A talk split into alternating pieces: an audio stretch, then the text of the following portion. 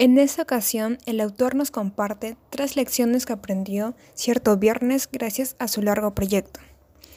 La primera es de los dos enfoques radicalmente dispares de la predicción, la visión desde adentro y la visión desde fuera. La visión desde adentro se refiere a que nos centramos o hacemos predicciones a partir de nuestras circunstancias o experiencias específicas.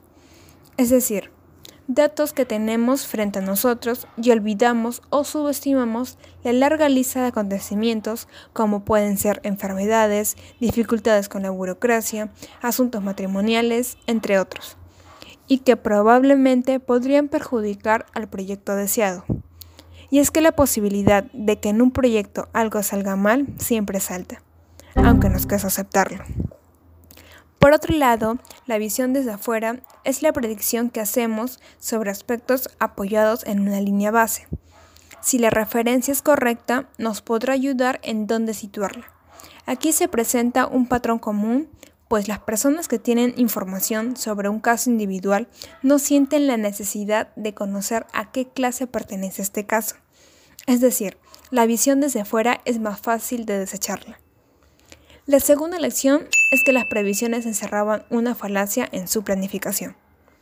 La falacia de la planificación se da a notar cuando los planes y previsiones se acercan de manera poco realistas a un escenario que se les conoce como en el mejor de los casos y puede mejorarse consultando estadísticas de casos similares.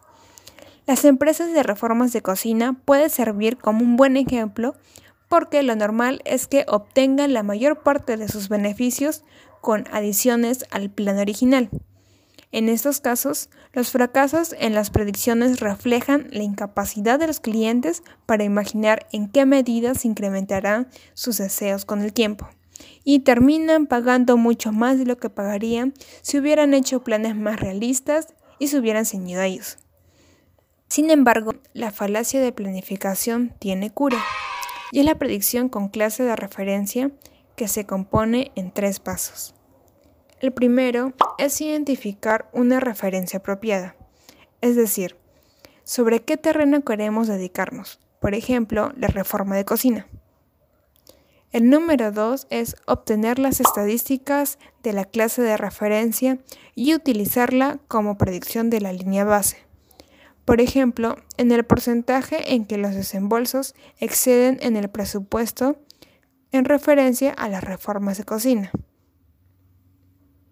Y el último punto, el punto número 3, es utilizar información específica sobre lo que se está trabajando para ajustar la predicción de línea base cuando hay razones particulares para esperar que el sesgo optimista sea más o menos posible en este caso frente a otros del mismo tipo.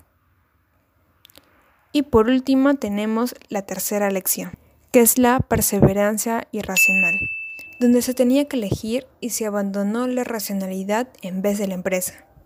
Que más que una nueva visión es una reflexión del costo que es hacer oídos sordos a la visión desde fuera. La importancia de contar con una razonable predicción de línea de base y del cambio de dirección que supone. Pero esto se ve enfrentado con el esfuerzo ya invertido. No es natural en nosotros elegir la visión desde afuera, pero esto garantiza racionalidad en cada proceso.